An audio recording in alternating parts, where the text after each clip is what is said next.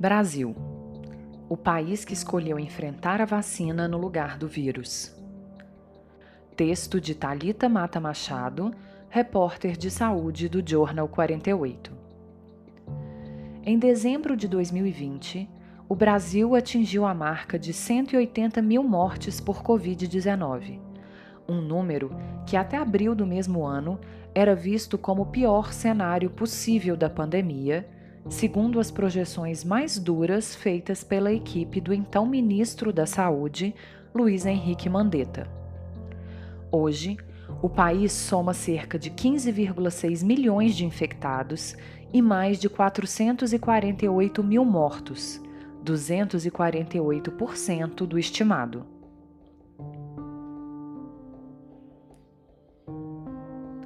SUS o diferencial da saúde brasileira. O Sistema Único de Saúde brasileiro é um dos maiores sistemas públicos de saúde do mundo, sendo o único a garantir assistência integral e completamente gratuita para toda a população do país. Ele é referência mundial na erradicação de doenças por vacinação, como rubéola, poliomielite, varíola, entre outras. No ranking de segurança da saúde global Johns Hopkins, publicado em novembro de 2019, entre 195 países, o Brasil era o 24º melhor.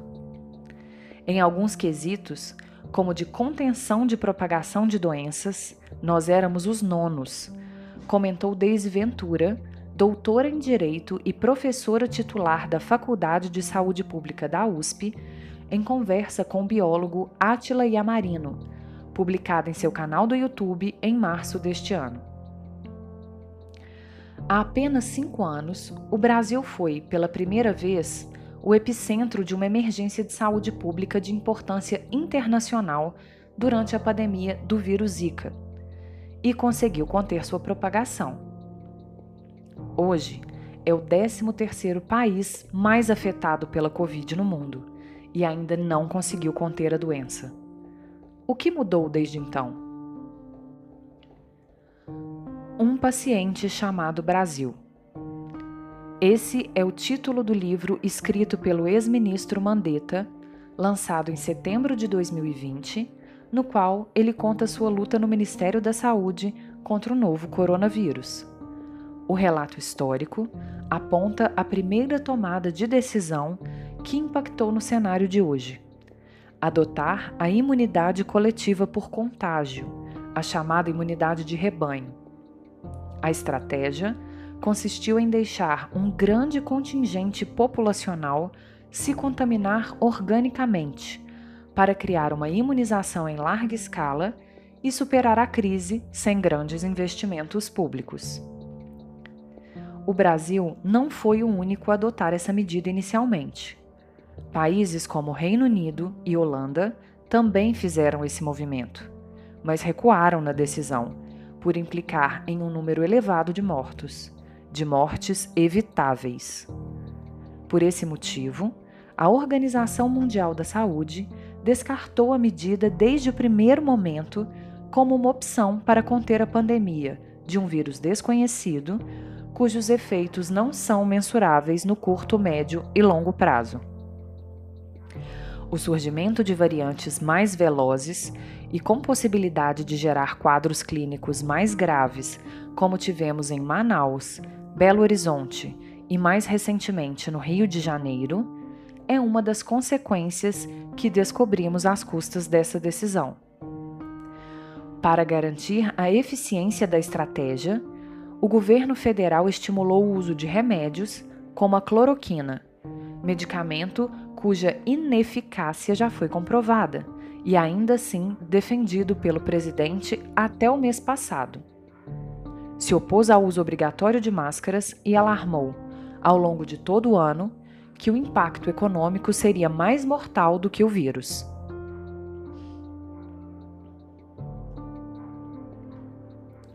Kit Covid os impactos na saúde de um tratamento inadequado cloroquina, hidroxicloroquina, azitromicina e ivermectina foram medicamentos recomendados pelo governo federal para o tratamento contra o novo coronavírus, sendo inclusive indicado como tratamentos preventivos ou precoces.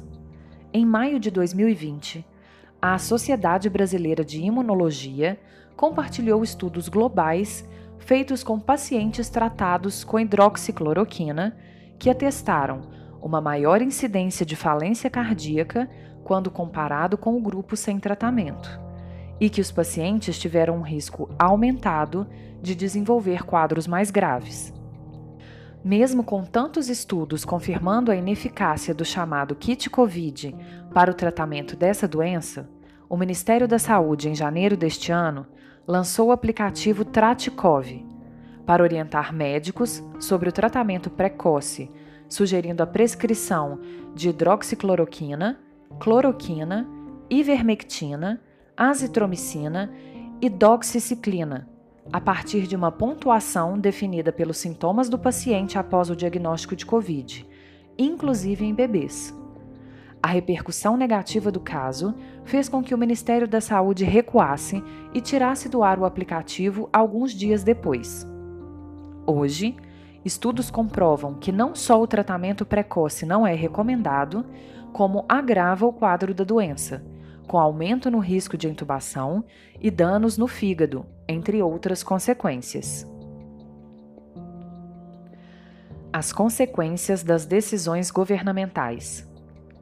Durante 337 dias, entre maio de 2020 e 22 de abril de 2021, o Ministério da Saúde manteve no ar, contra evidências científicas e pedido formal do Conselho Nacional de Saúde, a recomendação para o uso de cloroquina em casos leves, moderados e graves de Covid-19. O documento foi apagado no portal do Ministério somente às vésperas da instalação da Comissão Parlamentar de Inquérito da Covid-19 no Senado, para investigar irregularidades do governo federal na contenção da pandemia. No último dia 13, o presidente da Pfizer na América Latina, Carlos Murilo, detalhou em seu depoimento para a CPI o cronograma de negociações para a compra de dois lotes, de 30 e 70 milhões de doses, que foram ofertados em agosto de 2020, sendo que a última proposta, feita no dia 26 de agosto, garantiria um pouco mais de quantidade para o primeiro trimestre de 2021, afirmou. Somente após 14 meses de pandemia, no início de maio deste ano, o Ministério da Saúde lançou uma campanha oficial de prevenção e vacinação contra o novo coronavírus. Ao invés de investir na compra precoce de vacinas e utilizar a força da logística e capilaridade do SUS na distribuição delas, a estratégia adotada foi a disseminação do vírus para encurtar a crise. Há três semanas, a CPI instalada já identificou alguns pontos relevantes. O governo possui um aconselhamento paralelo na gestão da pandemia que teria sugerido a decisão pela imunização de rebanho Houve uma tentativa de mudar a bula da cloroquina e ofertas de vacinas pela Pfizer ficaram meses sem respostas por parte do governo federal.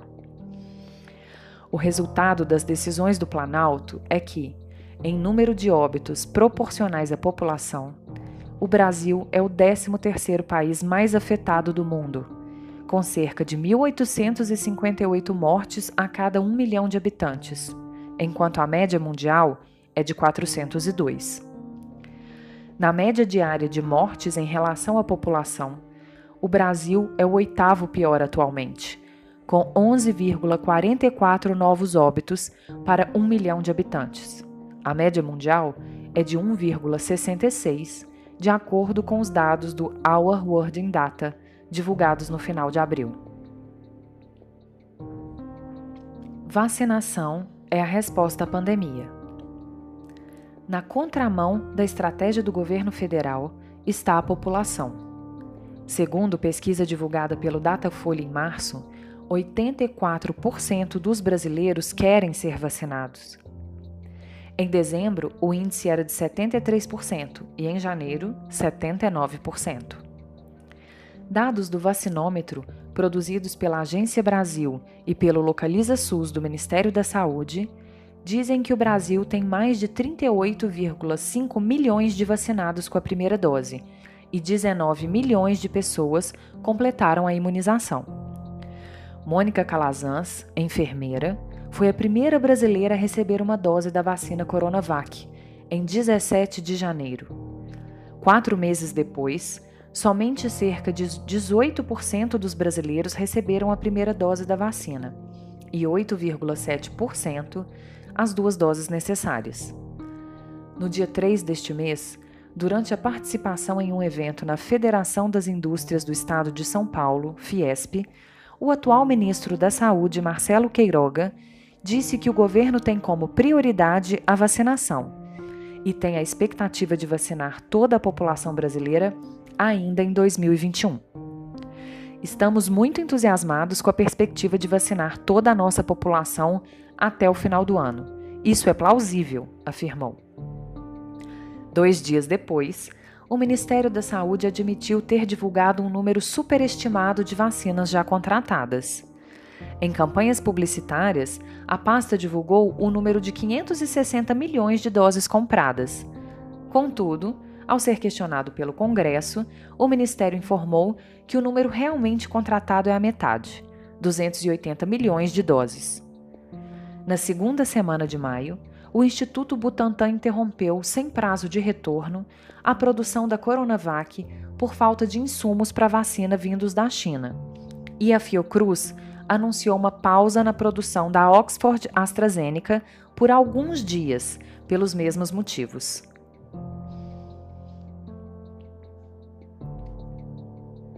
atuação do Ministério da Saúde. Em fevereiro, o Ministério da Saúde, ainda sob o comando de Eduardo Pazuello, trocou um carregamento de imunizantes.